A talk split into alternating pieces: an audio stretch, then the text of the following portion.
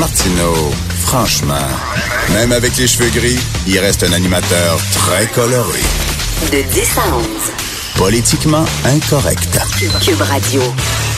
Alors, euh, j'ai vérifié, il y a effectivement un village qui euh, s'appelle Grenville dans la région d'Argenteuil. Alors, c'est là que je vais euh, fonder le premier festival du Zizi qui est une réponse masculine au Festival de la Vulve. Alors maintenant, nous allons parler euh, du PQ, une nouvelle tuile qui s'est abattue sur, euh, sur le PQ avec Mathieu Bock, côté que vous pouvez lire régulièrement des chroniques et des blogs dans le Journal de Montréal, Journal de Québec. Salut Mathieu.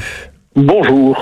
Euh, je disais tantôt qu'elle était ingrate, Christine Fournier, que lorsque un parti t'a mis sur la map, lorsqu'un parti t'a aidé à te faire élire, la moindre des choses, lorsque ce parti-là euh, éprouve des difficultés, c'est de retrousser tes manches et de lui venir en aide, de participer à sa reconstruction et pas de mettre ton parachute et de sacrer le camp au moindre soubresaut. Qu'est-ce que tu en penses? Es-tu d'accord avec moi? Ben, ce qui est certain, c'est qu'elle s'est fait élire grâce à l'étiquette du Parti québécois. Et de ce point de vue, elle aurait dû avoir un peu plus de gratitude. Mais on ne doit pas se tromper non plus. Si le Parti québécois est passé dans Marie-Victorin, c'est aussi grâce à Catherine Fournier, qui euh, était devenue une figure un peu charismatique dans son comté. Cela dit, la toile de fond de ça, c'est qu'on peut s'attendre dans les prochains temps à une décomposition du Parti québécois. C'est-à-dire certains de ces éléments seront tentés d'aller vers la CAQ, d'autres vers Québec solidaire, d'autres de maintenir l'identité péquiste, puis d'autres, en fait, de refonder dans l'éternelle refondation du mouvement souverainiste. Donc, on ne pouvait pas s'attendre à ce que le Parti québécois demeure intact, indemne après la défaite qu'il a connue. Le, toute la famille souverainiste, nationaliste est en recomposition au Québec. On peut voir dans cette démission, peu importe ce qu'on en pense, euh, le premier épisode d'une crise qui va durer longtemps.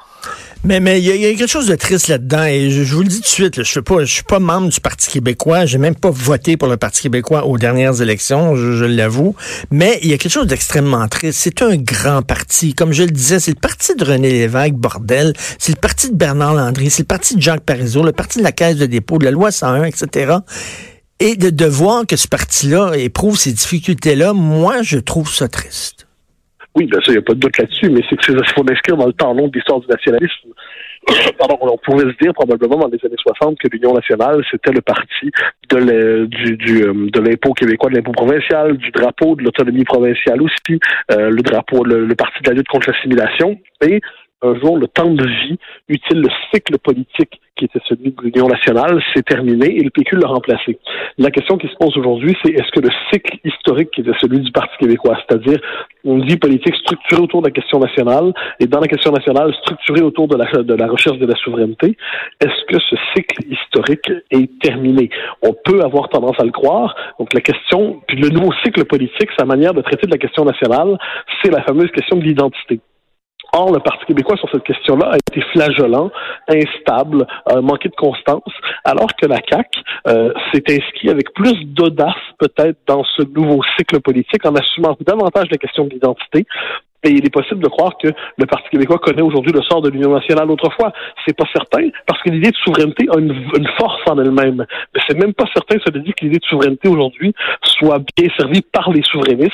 Il n'est pas inimaginable de penser, à tout le moins c'est une hypothèse qu'on peut faire, que beaucoup de gens qui ont fait le pari de la CAQ en se disant on va essayer avec la CAQ d'élargir notre autonomie, d'affirmer notre identité, qui vont découvrir au bout de trois ans, quatre ans, cinq ans, six ans que l'espace du Québec dans le Canada est plus limité qu'ils pensaient, que l'affirmation identitaire du Québec dans le Canada est plus limité qu'ils pensaient, et il se pourrait qu'au terme du cycle autonomiste, donc appelons ça de l'élan de François Legault, bien les gens se rappellent pourquoi ils étaient souverainistes et le redeviennent. Donc pour moi, c'est très, c'est une recomposition à, à, grande, à grande échelle qui se joue en ce moment.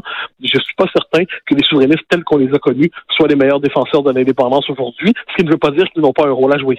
Mais ce qui est, ce qui est très difficile, et je, je le disais hier à l'émission ici, c'est que c'est comme, mettons, le PQ était une boucherie euh, qui vendait un restaurant spécialisé dans la viande et que dans les années 70, les gens aimaient beaucoup la viande, mais que soudainement, du jour au lendemain, il y a eu un changement de paradigme et de plus en plus de gens sont végétariens. Et là, ton restaurant s'appelle la boucherie, le steakhouse, l'entrecôte, la côtelette, je sais pas. Et là, soudainement, c'est moins hot parce que il y a eu un changement de paradigme. Le vent a tourné aussi et c'est dans les années 70, les mots nation, nationalisme, identité étaient des mots porteurs. On était fiers d'utiliser ces mots-là. La gauche se ralliait autour de ces termes-là et il est arrivé un changement et maintenant ces mots-là sont radioactifs, sont devenus infréquentables. Tu le sais fort bien, Mathieu. Tu vois les réactions des fois qu'on suscite lorsqu'on écrit là-dessus. Donc, qu'est-ce que tu veux? Tu es un parti nationaliste, mais là, tu défends soudainement un produit, une idée, une valeur qui n'a plus la cote. Très difficile. Moi, je, ferai, une nuance. Je crois que le nationalisme a bonne cote au Québec en ce moment mais c'est un nationalisme davantage centré sur l'identité que sur la souveraineté. C'est-à-dire quand la CAQ dit on va baisser l'immigration, quand la CAQ dit on va appliquer la laïcité, quand la CAQ dit je m'inquiète du français, puis j'ai peur que dans deux, trois générations, nos, nos, petits-enfants parlent anglais. La CAQ joue la carte du nationalisme, mais ce n'est plus un nationalisme articulé à l'obligation d'indépendance. Alors moi, je suis un vieil indépendantiste, convaincu et, et, et, comment dire, on peut pourrait pas me faire changer d'idée sur cette question-là. Mais il y a beaucoup de Québécois qui ne sont pas des indépendants indépendantistes orthodoxes qui disent OK, la souveraineté, c'est plus à l'heure du jour, mais le nationalisme et l'identité, c'est à l'heure du jour. Ces gens-là ont beaucoup voté pour la CAQ. Et la question qui se pose aujourd'hui, c'est comment faire en sorte que, au terme de cette quête identitaire, les Québécois redécouvrent l'idée d'indépendance. Mon sentiment par rapport à ça, c'est que le Canada va nous donner un bon coup de main. On le voit aujourd'hui avec euh, l'affaire. Euh, Trudeau, Wilson, Raybould, il y a deux pays dans ce pays. On va le voir quand on va vouloir la laïcité et que les tribunaux fédéraux vont nous casser. On va le voir quand on va vouloir redéfinir notre politique d'intégration et le multiculturalisme canadien va s'opposer à nous. On va redécouvrir encore une fois, euh, même si c'est pas euh, euh, une kumbaya, on va redécouvrir que notre espace de liberté dans ce pays-là, collectivement, est moins grand qu'on le pensait. Et donc, de ce point de vue, je pense que le nationalisme est une valeur positive pour les Québécois. Pas pour le système médiatique, pas pour le système universitaire, mais la grande majorité des Québécois ne doutent pas de son appartenance nationale. Il s'agit ensuite d'en tirer des conséquences politiques. Tu as certainement lu les trois textes de les trois dernières chroniques de Mario Dumont où il disait... Absolument remarquable. Bon, il disait, dans les faits, euh, on est souverain. C'est-à-dire, dans, dans les faits, euh, la, la, la, langue française est protégée grâce à la loi 101.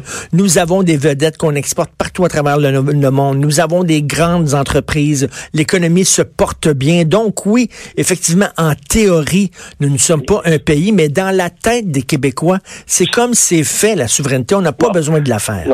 Ça, c'est une thèse que je défends depuis longtemps. C'est-à-dire ce que j'appelais, puis il a, pris, il a pris la même formule, donc il est arrivé lui aussi, c'est ce que j'appelais la souveraineté psychologique les Québécois ont l'impression que l'indépendance est déjà faite. Donc, mais, mais là, c'est comme m'amener, c'est comme moi, je peux avoir l'impression d'être un boxeur, ou je peux avoir l'impression d'être une superbe femme blonde pulpeuse, ou je peux avoir l'impression d'être un zèbre, mais je ne suis rien de tout ça. Le réel existe au-delà de mon autodéfinition psychologique.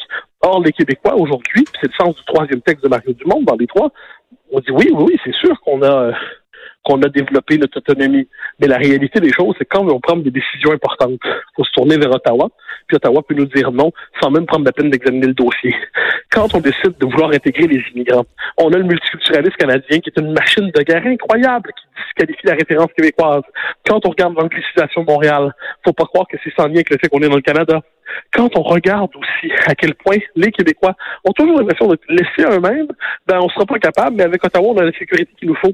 Ben moi, je pense que tout ça, c'est qu'on a, si on regarde les choses avec lucidité, le Québec est beaucoup moins autonome qu'on le pense, et ça, à mon avis, c'est une raison de plus pour euh, prendre euh, pleinement notre, notre, destin en main. C'était d'ailleurs le sens du troisième texte de Dumont qui nous rappelait qu'aujourd'hui, il voterait oui encore. C'est un texte très important qu'il a écrit parce que Dumont, c'est plus qu'un commentateur politique brillant. C'est l'héritier de 1995. C'est celui qui nous rappelait que au-delà des indépendantistes à la Pariso, on pouvait élargir la coalition et puis rejoindre des gens qui s'agrégeaient au camp souverainiste.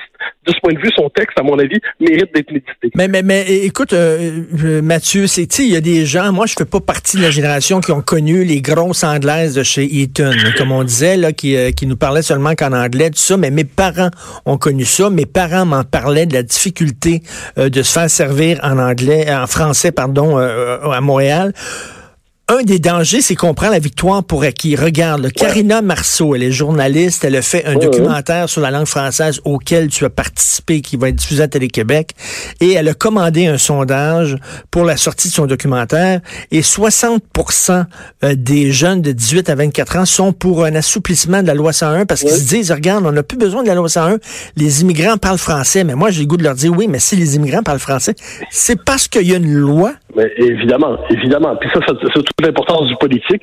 C'est l'importance d'avoir une réflexion sur la société qui se réduit pas aux libertés individuelles. C'est l'importance d'avoir une réflexion sur la culture. C'est l'importance d'avoir une réflexion sur le fait que notre identité est distincte en Amérique.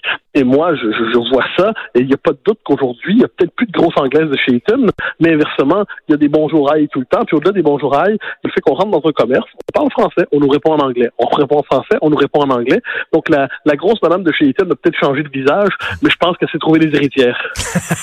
Merci Mathieu. Euh, Mathieu Bocoton, on peut te lire, euh, bien sûr, dans le Journal de Montréal, le Journal de Québec. Merci beaucoup. Au grand plaisir. Au revoir. Merci.